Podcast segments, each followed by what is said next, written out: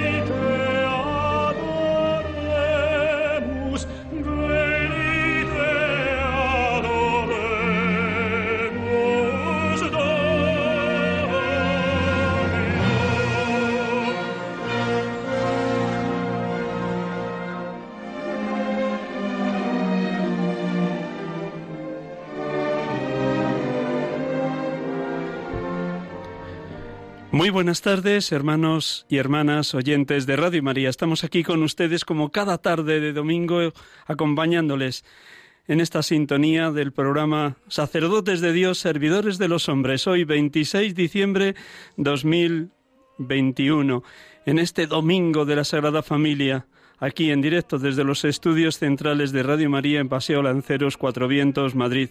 Bienvenidos y bien hallados.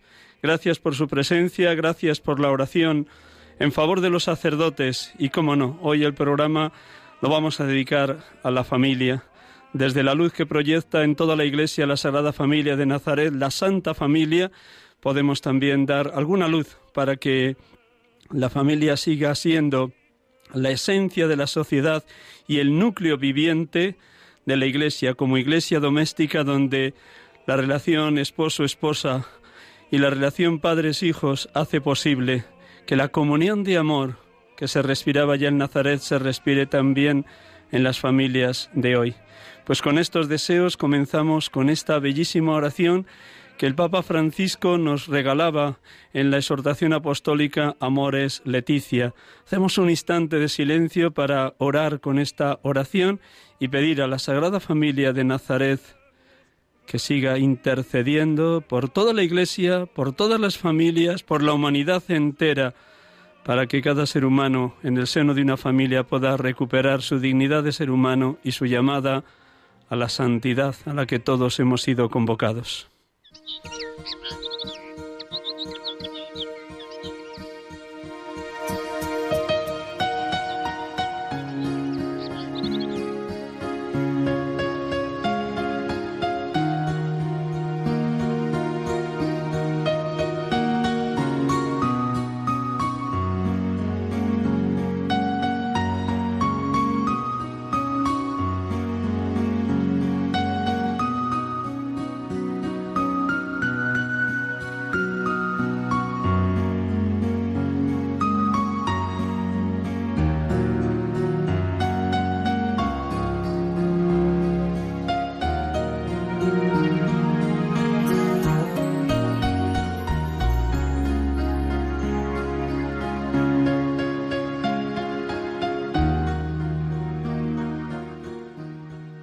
Jesús, María y José, en vosotros contemplamos el esplendor del verdadero amor.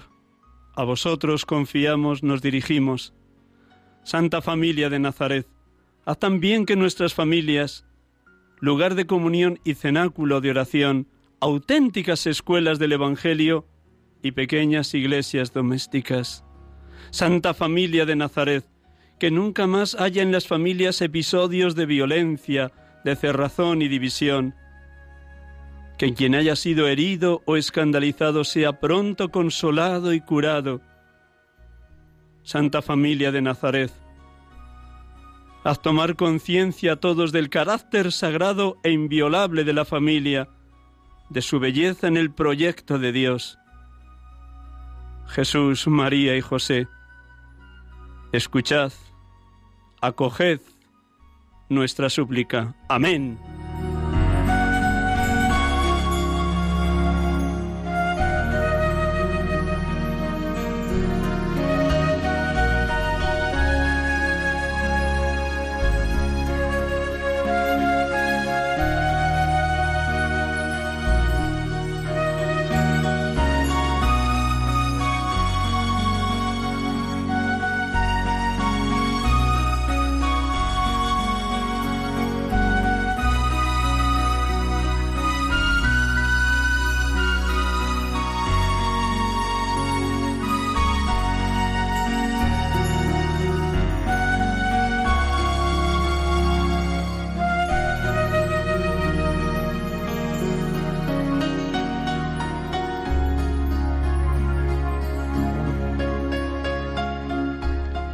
Como cada domingo comenzamos el programa orando para que la palabra de Dios, que sin duda a lo largo de este tiempo ha sido una palabra vivísima en el Adviento y en este inicio de la Navidad, sea también para todos ustedes una palabra que entra hasta lo más profundo del alma, iluminando cada una de las circunstancias y vicisitudes que cada uno personalmente o cada familia está atravesando. Lámpara es tu palabra para mis pasos, luz en mi sendero. Un momento de silencio para que esta palabra, el Evangelio según San Lucas, en el episodio del niño Jesús perdido y hallado en el templo, resuene una vez más como eterna novedad y fascinante encuentro en el corazón de todos ustedes. Dejemos que la palabra ilumine este momento que cada uno está viviendo.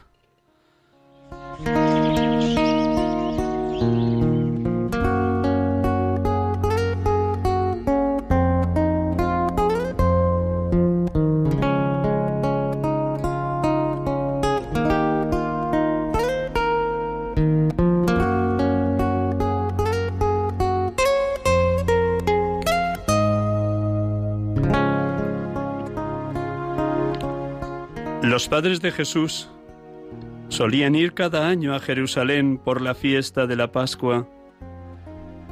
Cuando cumplió doce años, subieron a la, Pascua, a la fiesta, según la costumbre, y cuando terminó se volvieron, pero el niño Jesús se quedó en Jerusalén sin que lo supieran sus padres.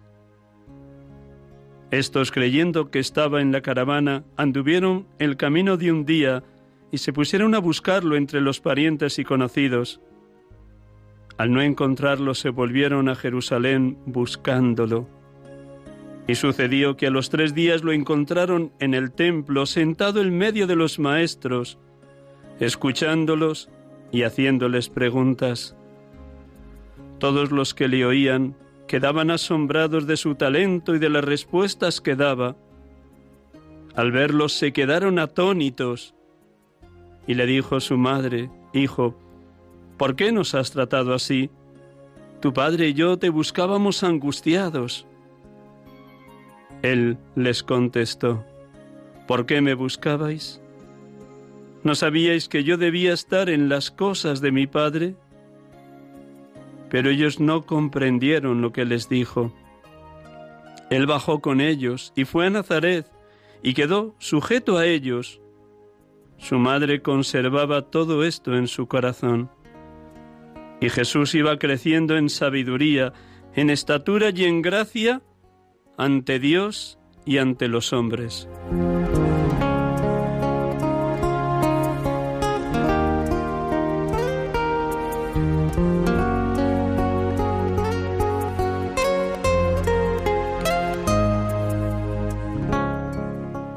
Jesús, María y José, Sagrada Familia de Nazaret, rogad por nosotros para que nos adentremos en vuestro misterio de amor, amor puro y sincero, generoso y desprendido, de permanente virginidad y constante acción de gracias. Bendito seas, oh Jesús, porque nos muestras a través de la Sagrada Familia de Nazaret el maravilloso ejemplo de sus virtudes domésticas, de su unión en el amor, de su capacidad de estar abiertos a la sorpresa y al asombro que tú les mostrabas, de comunión intensa entre los tres, entre ti, oh buen Jesús, tu Madre Santísima y San José. Sagrada Familia de Nazaret, interceded por nosotros, para que nos adentremos en esta escena del niño perdido en el templo y aprendamos todo lo que el Señor nos quiere enseñar a través de este episodio de la infancia de Jesús. Como Él es totalmente libre para realizar en cada momento la voluntad del Padre, como vuestra angustia, oh José, oh María, en esos tres días de búsqueda de vuestro Hijo, es signo de vuestro amor de padres, de vuestra búsqueda inquieta de la voluntad de Dios, de vuestra admiración inesperada cuando lo encontrasteis en el templo sentado en medio de los maestros. Sagrada Familia de Nazaret, ayudadnos a vivir como Jesús, solo atentos a cumplir las cosas que el Padre nos pide en cada uno de los momentos de nuestra vida, a estar muy unidos a Él, sin dejar de estar insertos en la realidad, en cada una de las situaciones que nos toca vivir en la iglesia, en la familia, en el trabajo, en los amigos, en la comunidad cristiana. Sagrada Familia de Nazaret, ayudad a que todas las familias cristianas de hoy sean esa iglesia doméstica que da testimonio de que el amor es lo único que permanece para siempre cuando el amor viene de Dios ese amor que nos canta bellísimamente el himno a la caridad. El amor es paciente, el amor es servicial, el amor no es orgulloso, no es engreído, no es vanidoso, no lleva cuentas del mal, no se alegra de la injusticia, goza con la verdad. Disculpa sin límites, cree sin límites, espera sin límites, aguanta sin límites. El amor no pasa nunca. Que cada familia irradie y testimonio que el amor de Dios es único, salvador, irrepetible, eterno, infinito, gratuito y para siempre. Sagrada Familia de Nazaret, interceded para que cada familia cristiana se abra de par en par a la palabra, a la acción transformadora del Espíritu Santo y a un sentido vivísimo de pertenencia a la Iglesia, la gran familia de los hijos de Dios, el cuerpo místico de Cristo que peregrina por la tierra.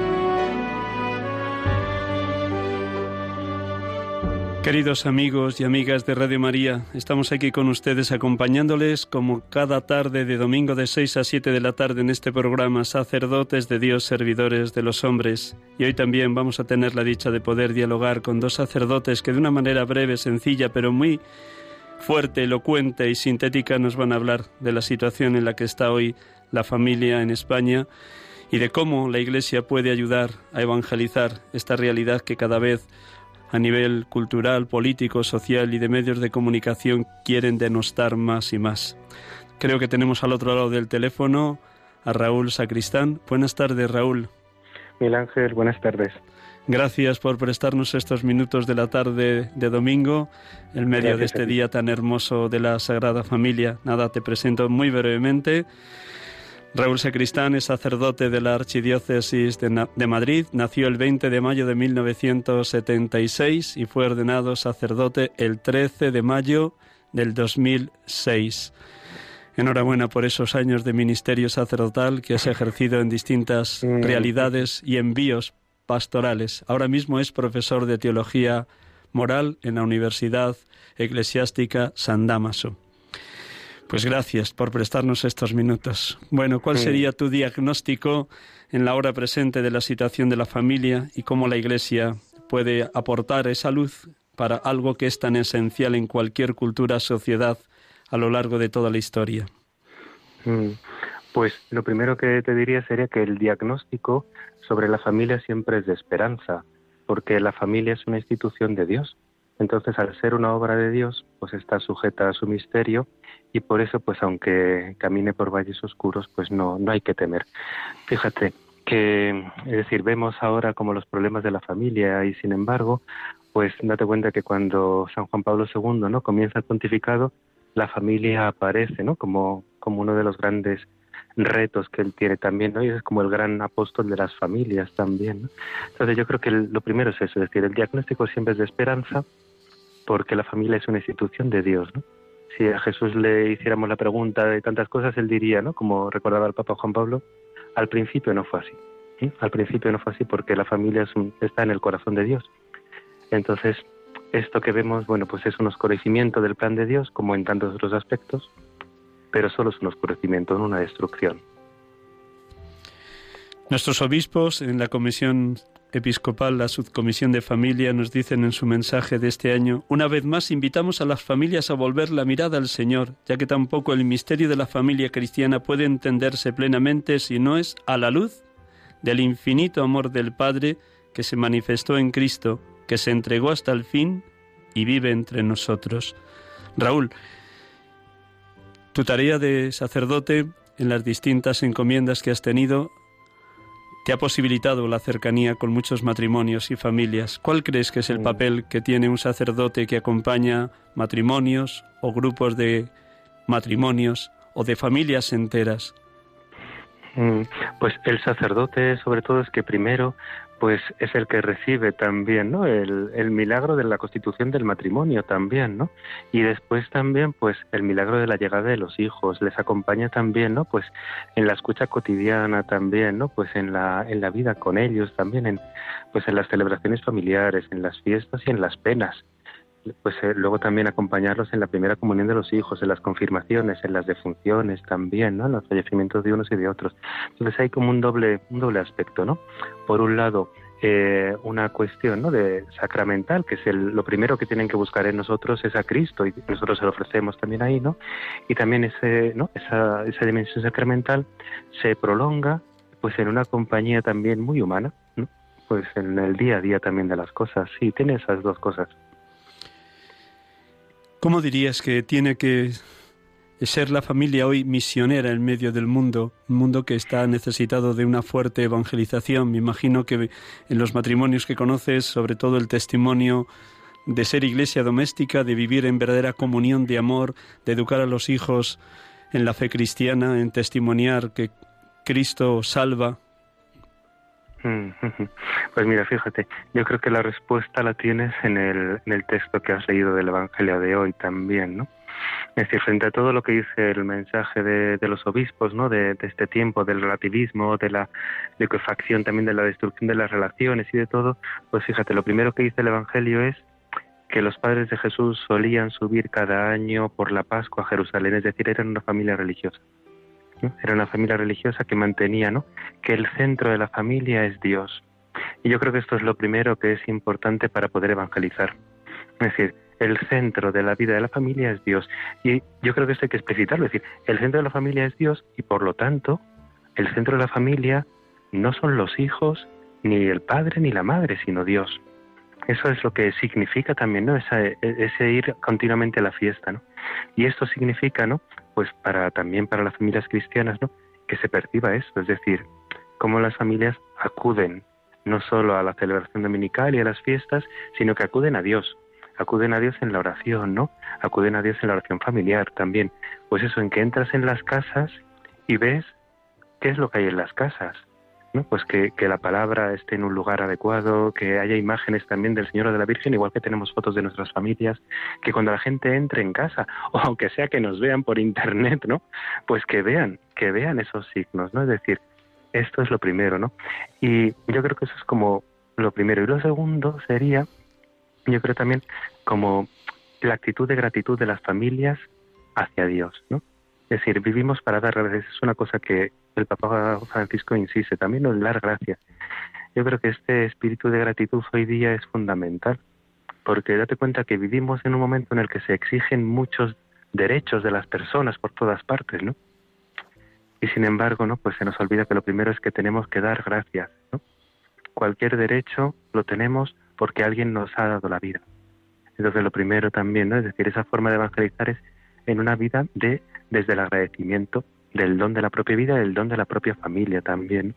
Yo creo que estos dos aspectos son importantes, ¿no? Es decir, como la centralidad de Dios y una, una vida pues que verdaderamente sea acción de gracias, que sea eucarística también, ¿no? En todos sus sentidos. Primero a Dios y luego también, ¿no? Pues a los padres de primera, ¿no? En el primer momento de parte de los hijos también. Yo creo que esos dos aspectos son fundamentales. No sabíais que tenía que ocuparme de las cosas de mi Padre, responde Jesús con sus doce años en el templo a María y a José. Dirías también que los padres tienen que estar abiertos a lo que Dios pueda pedir de sus hijos en cualquier itinerario vocacional y que este testimonio y esta respuesta de Jesús ha de ser un acicate y un aliciente para que los padres estén abiertos a cualquier proyecto que Dios tenga para sus hijos. No solo que tienen que estar abiertos, sino que su primera, eh, su primera responsabilidad es suplicar a Dios que los hijos descubran qué es lo que Dios quiere. Su primera tarea como padres es ayudarles a conocer la voluntad de Dios sobre ellos, porque los padres quieren que los hijos sean felices y nadie nos va a hacer más felices que Dios. A veces equivocamos estas cosas y queremos para, para nuestros hijos, ¿no? Para, pues que tengan una carrera, que tengan un trabajo, que tengan un sueldo, que tengan... Pero ya vemos que todas esas cosas son tan efímeras muchas veces, ¿no? No, lo primero que tienen que tener es a Dios en el corazón. Fíjate, eh, grandes eh, pedagogos santos, ¿no? Eh, pues San Pedro Poveda, por ejemplo, también, San Manuel González, ¿no? Estos dos españoles, pero luego también extranjeros. San José de Calasán, San Juan Bosco como pedagogos. sí, y la misma Santa Teresa Benedicta de la Cruz, que también fue gran pedagoga y, y explicaba antes de entrar como carmelita, explicaba, lo fundamental que tiene que hacer ¿no? un padre y una madre es poner a Jesús en el centro de los en el corazón de los niños. En eso coinciden estos tres, al menos que sé que los tengo más estudiados, coinciden en eso. La tarea fundamental de los padres es poner a Jesús en el corazón de los hijos. ¿no? Mm. Ahí es verdad que esa es como no no que tengan que estar abiertos, sino que tienen que suplicar que sus hijos conozcan la voluntad de Dios. Y que esa va a ser la felicidad de los padres, porque yo creo que eso, mal que bien, todo lo hemos vivido. Cuando nos ha ido llegando la vocación, pues nuestros padres se han sorprendido más o menos. Pero luego cuando nos han visto, ¿no? Crecer en la vocación, pues han disfrutado igual que nosotros, o bueno, ellos han disfrutado como padres también nuestros, ¿no? Pero sí, eso es cierto. La palabra de Cristo habite entre vosotros en toda su riqueza. Enseñaos unos a otros con toda sabiduría. Exhortaos mutuamente. Decía la segunda lectura de hoy de Colosenses 3. Sin duda también decías antes que un signo de que una familia está centralizada en Dios y tiene como centro a Cristo es que en, algún lugar visible y significativo de la casa esté abierta la Sagrada Escritura. ¿Qué dirías a los padres que nos escuchen de cómo pueden educar a sus hijos en esa escucha constante permanente de la palabra? Pues lo primero es que tienen que estar ellos acostumbrados. Ellos son los primeros que tienen que estar acostumbrados a rezar. A rezar personalmente, a rezar como esposos también, ¿no? A rezar porque ese es el modo también de introducir a, a los hijos en una relación con Dios también, ¿no? Mm, esa, esa primera, es decir, no se puede transmitir, no se puede dar aquello que no se tiene. Si los padres no tienen la fe, no la pueden comunicar. Ahora bien, Dios es tremendamente libre y poderoso y la gracia puede actuar, incluso aunque los padres no transmitan la fe, pero es verdad que están puestos ahí precisamente para transmitir la fe. No, eso es fundamental. Mm, ¿Dirías también que las familias cristianas hoy no deben tener miedo a este ambiente social que denosta la familia o que propone otros tipos de familias que no son la familia que Dios ha querido desde, desde toda la historia? No solo no tenemos que tener miedo, sino que tenemos que estar orgullosos de vivir el don que Dios nos ha dado y que tenemos que entender que nosotros, ahora que hablamos tanto de vacuna, nosotros somos la vacuna contra tanto dolor y tanta destrucción que hay en el mundo. Mira, este sentido quería hacerte como un, un comentario, de cuenta acaba el texto del Evangelio diciendo que bajó con ellos a Nazaret y vivía bajo su autoridad. Fíjate qué cosa tan tremenda, ¿no? Jesús vive bajo la autoridad de José y María. Y a cualquiera que se le diga hoy esto de la autoridad, ya enseguida como que se, como que se resiente en su interior, ¿no? Y date cuenta que no hay nada más ajeno a lo que Dios quiere que esto. Date cuenta, es decir, la autoridad es aquello que es propio del autor. El autor tiene la autoridad sobre su obra. Pero cualquier autor ama su obra, ama lo que ha hecho. Por eso, ¿no? La autoridad brota del amor. Es decir, el autor hace aquello que ama, que lo lleva en su corazón y lo saca fuera, ¿no? Entonces, vivir bajo la autoridad es vivir bajo el amor. Lo que pasa que, una vez que la sociedad civil, ¿no? Pues ha expulsado, o por lo menos lo ha intentado, expulsar a Dios, ¿no? De todo, de todo sitio, donde, ¿no? De, todo, de todo el ámbito civil, pues al final la autoridad se entiende como algo que va contra el hombre, no se entiende como el amor que da la vida al hombre. La familia es el lugar perfecto para entender convenientemente lo que es la autoridad. La autoridad es la que tienen mis padres porque me aman y porque yo les veo que dan la vida por mí continuamente. Ese es el reto de los matrimonios. Es amarse bien a ellos. Claro, date cuenta, en una sociedad como la nuestra, donde papá y mamá se han separado, cada uno vive en su casa y como sea, pues yo tengo una brecha ya también muy fuerte sobre la vida de la autoridad, ¿verdad? Entonces, es decir, no, las familias cristianas, nuestras familias tienen que vivir hondamente arraigados en eso que decíamos al principio del amor de Dios, para que así también se puedan mantener unidas, pueda haber una experiencia buena, ¿no? De lo que es el amor, de lo que es la autoridad, y se pueda vivir en sociedad. Por eso la Iglesia enseña constantemente, constantemente, que la familia es la célula de la sociedad también, ¿no? y las familias cristianas son la vacuna contra el tiempo que vivimos. Una última pregunta, un último pequeño comentario ya más personal. Permíteme que abuse de ti, querido Raúl. Seguro que en la Eucaristía que has celebrado hoy has dado gracias por tus padres. ¿Qué dirías? ¿Y qué le has dicho a Dios? Todo lo que has recibido de tu familia, desde niño, adolescente, joven, ¿Qué, le has dicho a Dios mm, mirando y poniéndoles ahí en la patena y en el cáliz en el momento del ofertorio de la Eucaristía de hoy? ¿Qué le has dicho a Dios respecto a tus padres? Mm, pues mira, la verdad que son un don grande, ¿verdad? Porque ellos pues han, han trabajado, eso sí que lo tengo yo como muy claro, decir, han trabajado y se han esforzado para que mi hermano y yo viviéramos bien y es verdad que se han esforzado, ¿no? Por enseñarnos la fe y se han ido dejando también hacer por el Señor, ¿no? Entonces eso es como lo, pues la grandeza que ellos han ido viviendo también. Y sí que es verdad, ¿no? decir que son, son personas que, que han vivido con, pues eso, desde Dios y para nosotros también, ¿no? Y eso es como lo más grande que, que puedo llevar. Gracias, ¿verdad? Sin duda que sí. Un millón de gracias, Raúl, por habernos prestado estos minutos de la tarde del domingo. Gracias por tu testimonio, gracias por esa reflexión serena y honda sobre el valor de la familia en la Iglesia y en la sociedad de hoy. Que Dios te siga dando mucha sabiduría en tu encomienda de profesor de Teología Moral en la Universidad Eclesiástica San Damaso. Gracias, Raúl. Buenas tardes. Gracias, Miguel Ángel. Buenas tardes a todos. Dios te bendiga. Dios te bendiga. Adiós, adiós. Igualmente, adiós.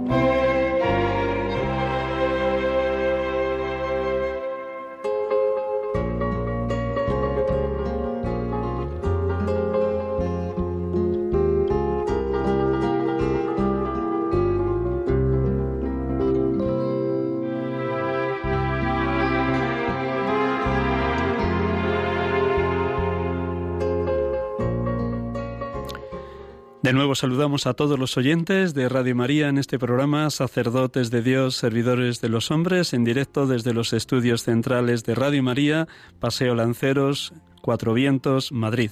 Y tenemos la oportunidad de poder dialogar también con otro sacerdote que ha tenido la gentileza de poder prestarnos unos minutos de la tarde de domingo en esta fiesta de la Sagrada Familia. Buenas tardes, Francisco. Muy buenas tardes, Miguel Ángel. Dios te bendiga. Gracias por aceptar estos minutos aquí en directo en Radio María. De verdad que un millón de gracias. Dios te bendiga. Nada, gracias a vosotros. Muy feliz Navidad a todos los radio oyentes. Gracias. Pues nada, te presento de una manera muy sucinta, muy breve, pero, pero desde la maravilla de que Dios te haya llamado, elegido y consagrado como sacerdote. Pues Francisco Rodríguez es, es uy, te iba a decir arzobispo, ya fíjate, te quería elevar a esa categoría. es sacerdote de la diócesis de Alcalá de Henares director espiritual del Seminario Diocesano de Alcalá y tiene otras muchas encomiendas diocesanas que le ha confiado su obispo, don Juan Antonio. Él nació el 15 de febrero de, de 1974 y fue ordenado sacerdote el 19 de mayo del 2012. Es un sacerdote relativamente joven en sus años, pero de una experiencia honda y bella de su entrega total a lo que en cada momento su obispo le ha pedido en la diócesis de Alcalá de Henares. Bueno, pues como estamos en la fiesta de la Sagrada Familia, la primera pregunta pues es muy sencilla. ¿Qué motivos de esperanza darías a nuestros oyentes a la hora de contemplar la familia cristiana en un ámbito, en un clima, en una sociedad que denosta de tal manera la familia que parecería no tener ya lugar ni sitio en la cultura y en la sociedad actual? Pues ciertamente, Miguel Ángel, como, como bien indicas, ¿no? Eh, vivimos tiempos muy difíciles para la familia cristiana. Eh, los obispos nos han regalado un mensaje para esta jornada donde dejan claramente la situación actual de la familia, aunque hay realmente un golpe social institucional contra el matrimonio y, y esto genera una sociedad pues muy inestable, muy desvinculada, enfrentada, sin con pérdida de sentido, también este relativismo que venimos eh, pues observando en la sociedad hace mucho tiempo, emotivismo, narcisismo, y especialmente relaciones líquidas que impiden vínculos entre las personas, especialmente entre los jóvenes, tantas redes sociales, tantas relaciones virtuales. Y, y esto va generando individuos, pues, eh, como dicen también los obispos, ¿no? Son analfabetos afectivos, incapaces de generar vínculos, de crecer y de construir hogares. Por eso más que nunca eh, la familia cristiana eh, pues, se parece a este niño de Belén, eh, que la luz brilla en la tiniebla, una pequeña vela encendida.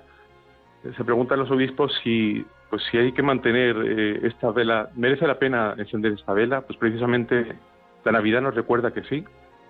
La familia cristiana está llamada precisamente a ejercer este carácter profético y alumbrar a esta sociedad, pues generando hombres y mujeres maduros afectivamente, vinculados entre sí y construyendo su propia vida sobre la roca que es Cristo. Esto más que nunca nos, recuerda que hay esperanza, gran motivo de esperanza, como recuerda este niño de Belén, construir hogares sólidos, fecundos, según el plan de Dios precioso y maravilloso para la familia. Y a la vez, eh, como también insiste el Papa Francisco, que sean ellos mismos anunciadores de, esta belleza de la familia cristiana, alumbrando a otras familias eh, que están en dificultades. Por eso, como también los obispos nos recuerdan en su mensaje, ¿no? hay que volver la mirada a Jesús. Más que nunca esos tiempos de pandemia, tiempos de, de incertidumbre, la familia cristiana ha de edificar su vida sobre roca y desde ahí pues ir generando ¿no? pues personas enamoradas de Cristo que luego evangelicen a otras. Vosotros sois la sal de la tierra, vosotros sois la luz del mundo, no se enciende una lámpara para ponerla debajo del celemín, sino en lo alto del candelero. Alumbren así vuestras buenas obras para que den gloria a vuestro Padre que está en el cielo, dice Jesús al final de las bienaventuranzas, Mateo 5. A la luz de ese texto, querido Francisco, conoce sobradamente familias que son esa pequeña luz en medio de tanta tiniebla y seguro que has tenido la oportunidad de entrar en hogares o de dialogar con matrimonios sólidamente construidos porque tienen como roca Cristo, porque se dejan enamorar por Cristo, porque reparten no solo el amor humano, sino esa gracia de estar en comunión permanente con Jesucristo, con el Padre, en el Espíritu, y desde ahí educan en valores y en criterios evangélicos a sus hijos. Cuéntanos de lo que tú has tenido oportunidad de acompañar y de orientar a matrimonios muy cristianos, cómo están siendo ahí en la, en la diócesis o en la ciudad de Alcalá de Henares, cómo están siendo sal y luz. Pues yo creo que en, esos matrimonios que comentas se comprueba y se hace patente lo que también el Papa Francisco hoy comenta en una carta que ha publicado eh, con ocasión del año de, la familia Amoris de Tizie, una carta dirigida a matrimonios, donde él pues enfatiza cómo la relación eh, con Dios en estas familias eh, cristianas nos moldea, ¿no? nos acompaña y nos moviliza hacia otras personas, ¿no? estos matrimonios que conocemos bien en parroquias, en otros sitios, que han gestado, ¿no? han, han gestado estos individuos más maduros o que ellos mismos han dejado que Cristo sea la roca y el centro han sido testimonio ante sus propios hijos de un amor fuerte y confiable. Y cómo el amor para siempre es verdad. Eh, esto no es una utopía, es, es verdad, ¿no? Y muchas familias cristianas dentro de sus propias cruces, teniendo a Cristo como la roca, han mostrado a sus hijos desde pequeño que el amor para siempre es posible. Y ellos han, han sido testigos de este amor fuerte y confiable. Y cómo estas familias que hemos tenido la suerte ¿no? de, pues, ver en, pues, en parroquias y en movimientos, también la delegación de familia, que también acompañan los delegados de familia, pues vemos ¿no? matrimonios comprometidos eh, que muestran el valor y la belleza de la familia y que además están eh, colaborando en distintas realidades pastorales. Por ejemplo, un, eh, tenemos los centros de orientación familiar. Muchas de esas personas que trabajan ahí como voluntarias son familias, son esposos, esposas, que acompañen a otros matrimonios, como estos hospitales de campaña que habla el Papa Francisco, ¿no? para que los matrimonios sean sanados, restaurados, y ellos dan testimonio con sus propias vidas. O lo tenemos también esto patente en el proyecto Amor Conyugal, que hemos empezado pues, hace pocos años aquí en la diócesis, que está haciendo un bien muy grande en toda, la, pues, en toda España, en distintos sitios, como propios matrimonios que han sido restaurados por la misericordia de Cristo se convierten en luz eh, en sal de la tierra, en testimonio para muchos otros matrimonios. Desde el perdón, desde la reconciliación, desde, vivir estas tres palabras que tanto el Papa Francisco pues repite, ¿no? Permiso, gracias, perdón. Otros proyectos, por ejemplo, el proyecto Raquel, personas que han vivido el drama terrible del aborto, terrible, y mujeres que han sido restauradas y también padres, aquí también sufre el padre y la madre y han sido pues reconciliados, han sido restaurados por la misericordia de Dios con otros matrimonios que les acompañan, también desde Cáritas hay matrimonios eh, que se introducen en estas realidades para acompañar a familias que pasan por graves dificultades económicas, sociales. Más o menos es lo que compartiría respecto a En los años que llevas de presbítero en esa diócesis de Alcalá de Henares, Dios se ha servido de ti en numerosas ocasiones para acompañar, sostener, escuchar, iluminar a matrimonios a punto de, romperse o de hombres o mujeres que estaban padeciendo una separación o un divorcio muy próximo, muy cercano. ¿Cómo se ha servido Dios de ti para iluminar a esos matrimonios a punto de romperse o a esas personas ya heridas por la ruptura de su matrimonio? Bueno, yo la verdad es que eh, siempre necesito dar gracias a Dios por ser sacerdote ¿no? y ser instrumento de la gracia, porque al final lo hace el todo. Nosotros hacemos lo que podemos para que Dios lo haga todo, y, ves cómo la gracia pues hace maravillas, ¿no? Por eso, pues muchas veces, pues acompañando a, pues, matrimonios que te derivan, o, escuchando, mm, y poniéndolos especialmente en contacto con Cristo, con la roca. Desde ahí, Él hace nuevas todas las cosas. El Señor, cuando uno deja abrir pues mínimamente la puerta a su misericordia lo hace todo nuevo. Y aunque parezcan situaciones encriptadas, muy difíciles, situaciones muy dolorosas, ponerse en contacto con la palabra de Dios, con los sacramentos, ir un camino pues de, pues, apertura a la gracia, ¿no? Pues Dios, Dios lo hace y es, y es increíble, ¿no? Es, es un milagro el que los sacerdotes contemplamos, pues el ministerio de la confesión, del acompañamiento espiritual. Eh, es la gracia, todo es gracia. Y al final pues se comprueba en los corazones de estos esposos. ¿no? Todo lo puedo en aquel que me conforta. Todo es posible para el que cree. Y, uno ve situaciones tremendas, ¿no? Matrimonios pues que venían sin ningún tipo de esperanza y se han dejado pues aconsejar y han abierto mínimamente pues una puerta abierta a la esperanza y Dios ha entrado ahí con su misericordia y lo ha hecho todo nuevo. Y ahora son matrimonios más unidos que nunca, más abrazados a la cruz que nunca. Por eso tenemos que dar infinitamente gracias a Dios ¿no? de, ser canales de su misericordia. Al final es lo único que tenemos que hacer como sacerdotes, ¿no? poner a la gente en contacto con la gracia, con su misericordia, con su perdón, con su paz, con su palabra. Y si uno es mínimamente dócil y se abre a esa gracia y misericordia, Dios hace maravillas, no hace milagros, como tú mismamente constatarás pues, mil veces ¿no? en tu vida. En numerosas ocasiones. Decías antes que la fidelidad de muchos matrimonios constata y comprueba y manifiesta el mundo de hoy que es posible el amor para siempre, la fidelidad para siempre, el sí del día de su matrimonio, de su boda, para siempre. La pregunta sería, ¿qué te ha enseñado Dios? ¿Qué te ha regalado Dios cuando te ha tocado presidir la Eucaristía de las bodas de plata o las bodas de oro de, algún matrimonio? Cuando has compartido con ellos la preparación previa de esa Eucaristía de acción de gracias, ¿qué te ha transmitido Dios a través de ese matrimonio que cumplía 25 o 50 años de fidelidad? Precisamente en esto que comentas, ¿no? La, eh, la realidad del sacramento del matrimonio, el Papa Francisco habla de un modo muy hermoso también a raíz de esto, ¿no? Cómo, cómo dice que la vocación al matrimonio es una llamada a conducir un barco, un barco incierto muchas veces, zarandeado, pero seguro. ¿Por qué? Porque hay una realidad sacramental.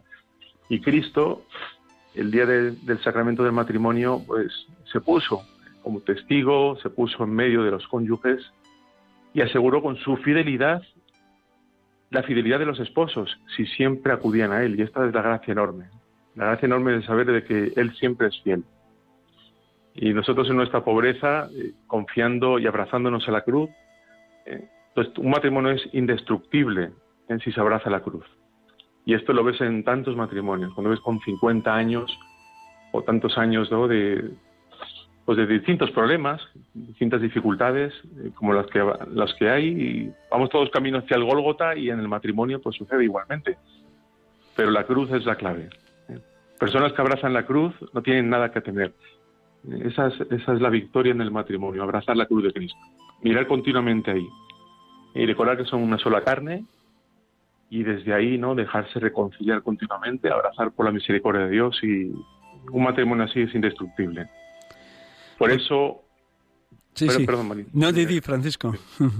Sí, por eso eh, el Papa Francisco también invita mucho a eh, esta frase que él utiliza mucho, este verbo, dice que las familias estas familias tienen que primerear, dice, en las comunidades cristianas, en la pastoral familiar, para mostrar esta fidelidad conyugal fruto y bien enraizada en la fidelidad de Dios.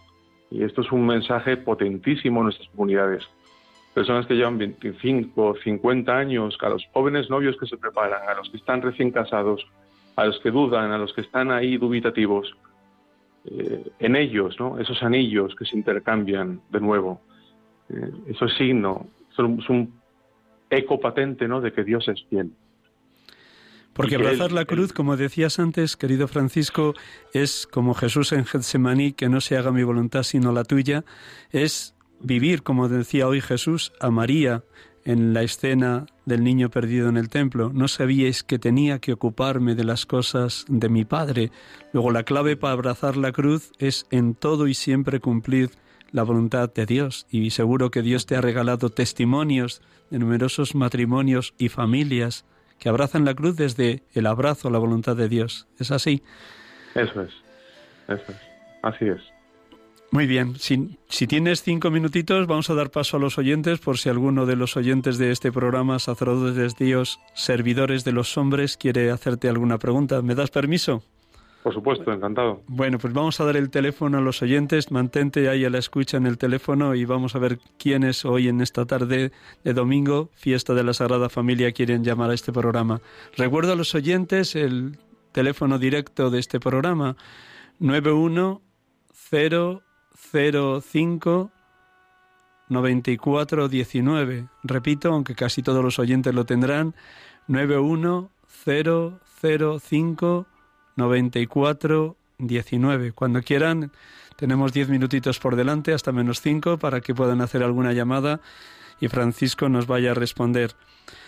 Mientras ya llega la primera, la primera llamada, en esas distintas iniciativas que tiene la pastoral diocesana de, de Alcalá, además de las que has señalado, ¿alguna otra que te hayas dejado en el tintero y que ve tú constatas en lo que conoces de las parroquias o de los movimientos eclesiales que está siendo un terreno fecundo de siembra de evangelio?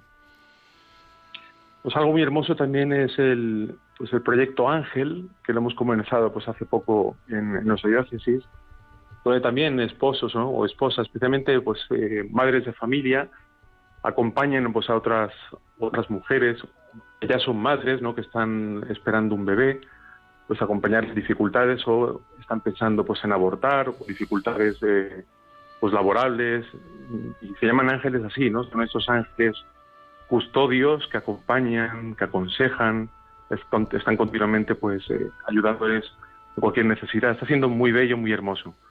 Estamos viendo pues mucha mucha fecundidad, ¿no? Y hace mucho bien, especialmente a los ángeles y a los que estamos ahí introducidos en esta pastoral preciosa de acompañamiento pues, a, mujeres gestantes y que luego finalmente dan a luz y es una belleza, ¿no? A veces vienen pues las madres con sus hijos a la oración pues que hacemos frecuentemente y es, es, es bello, ¿no? Bello reconocer pues eh, esta acción, ¿no? Esta labor que hacen por tantos padres de familia también y están introducidos en este tipo de pastoral. Pues animamos a cuantos matrimonios y mujeres de fe firme y fuerte puedan colaborar en el proyecto Ángela y en la diócesis de Alcalá de Henares. Tenemos ya una llamada. Teresa de, de Albacete. Buenas tardes, Teresa. A ver si nos dan paso, perdona. Sí, se, se nos ha ido la llamada.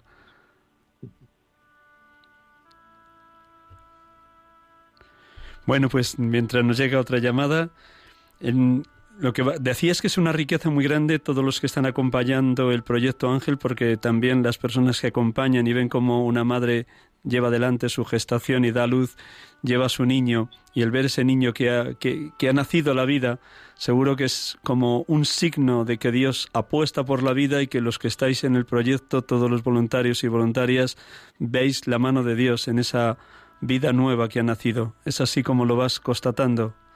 Eso es, así es y une mucho, pues claro, como comunidad cristiana, también es una pequeña comunidad, ¿no? Que nos juntamos para tener formación, pues, y especialmente tener oración por todas estas personas que vamos conociendo, eh, mujeres en dificultades, y desgraciadamente también constatamos, ¿no? Pues muchas veces, ¿no? Las personas, muchas, algunas mujeres terminan abortando y muy doloroso, pero también entre todos, pues compartimos el dolor y lo ofrecemos al Señor y intentamos luego seguir acompañando a estas mujeres, ya quizás el proyecto Raquel, eh, que es mm. más para estas mujeres que han, abortado.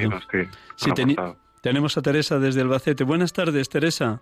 Buenas tardes, don Miguel Ángel y compañía.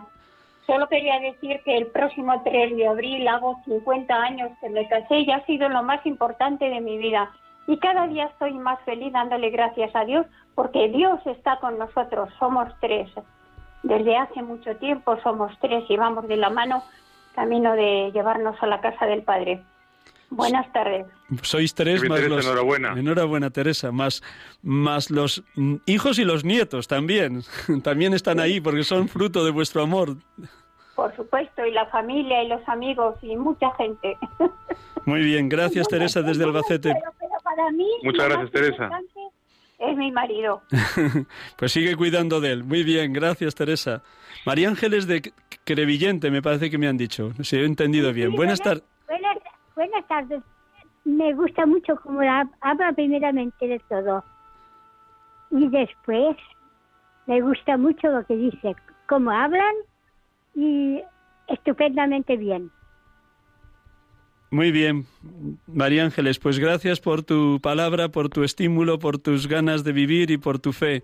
Gracias y que Dios te bendiga. Una muy grande y buenas felicidades para Navidad y Año Nuevo. Igualmente, feliz Navidad. Adiós. Adiós.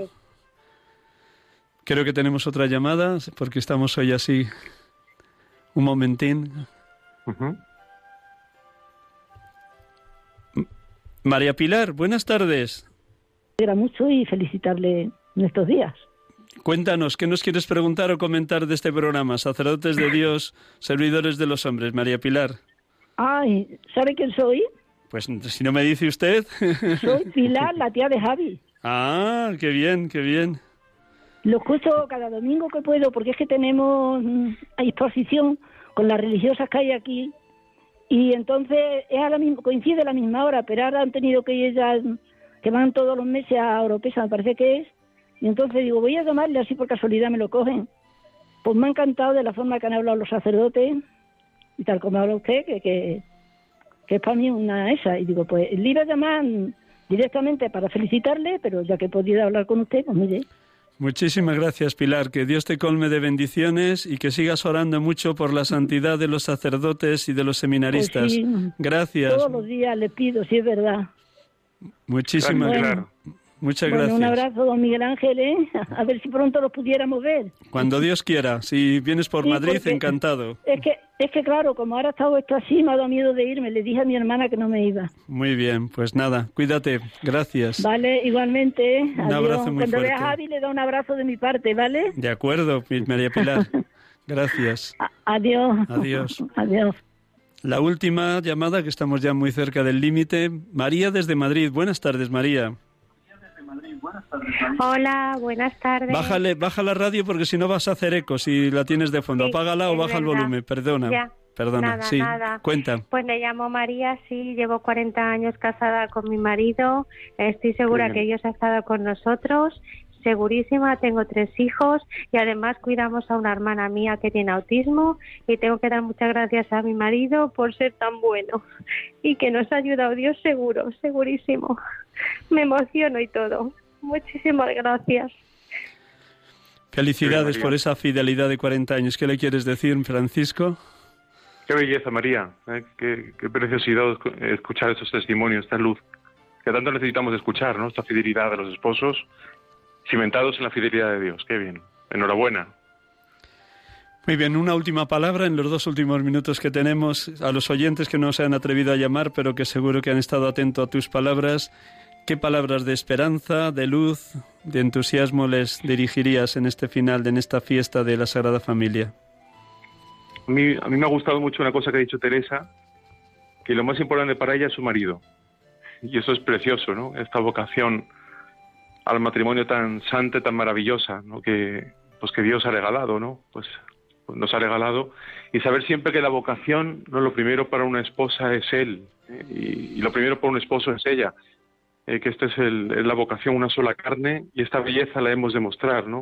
Esta exclusividad, y para siempre, ¿eh? hasta que la muerte pues, separe los esposos, y como realmente los hijos son un don, pero mi vocación, la vocación del esposo es ella, su santidad, ¿eh? que sea santa y se salve. Eh, está- esto que ha dicho Teresa me ha parecido, parecido precioso, después de tantos años de matrimonio, dice, mira, a mí lo más importante es él, y cómo, y cómo Dios mantiene este amor conyugal, eh, lo hace fecundo, lo hace luz, eh, es una voz profética que tanto este mundo necesita escuchar, ¿no?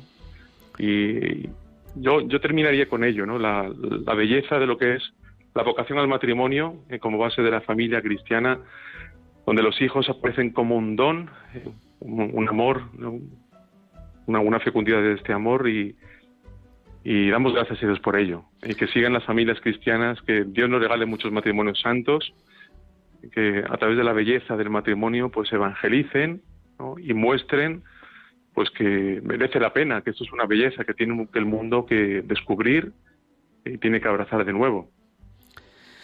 Un poco así. Gracias, Francisco. No te vayas, te voy a despedir junto con todos los oyentes, pero siempre el último minuto hacemos una oración que está sacada de- del último número de Familiares Consorcio de San Juan Pablo II, donde él nos deja esta oración que, con permiso de Francisco y de todos los oyentes, dirigimos tanto a la Virgen María como a Cristo.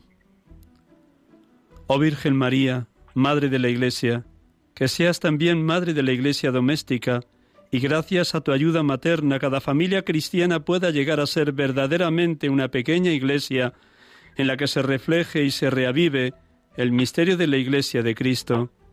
Oh Virgen María, esclava del Señor, ejemplo de acogida humilde y generosa de la voluntad de Dios, que tú seas, oh Madre dolorosa a los pies de la cruz, la que alivie los sufrimientos y enjugue las lágrimas de cuantos sufren por las dificultades de las familias. Oh Cristo, Rey del universo, Rey de las familias, que tú estés siempre presente, como en Caná de Galilea, en cada hogar cristiano, para dar luz, alegría, serenidad y fortaleza. A ti, oh Cristo, en este día dedicado a la Sagrada Familia, te pedimos que cada familia sepa dar generosamente su aportación original para que venga el reino de Dios a este mundo, reino de verdad y de vida, reino de santidad y de gracia, reino de justicia, de amor y de paz, hacia el cual todos estamos caminando en la historia. A ti, Cristo, a ti, María, y a ti, José, encomendamos cada familia cristiana y en, tus, en vuestras manos y en vuestro corazón os ponemos enteramente. Por Jesucristo nuestro Señor. Amén. Francisco, muchísimas gracias. Nada, a ti Miguel Ángel. Voy a recordar a nuestros oyentes que hemos tenido la dicha de poder dialogar con Francisco Rodríguez, sacerdote de la diócesis de Alcalá de Henares, director espiritual del Seminario Diocesano de esa diócesis. A todos los oyentes, gracias por su escucha, gracias por sus oraciones en favor de la santidad de los sacerdotes y hasta el próximo domingo, si Dios quiere. Feliz domingo y feliz semana. Dios les bendiga a todos.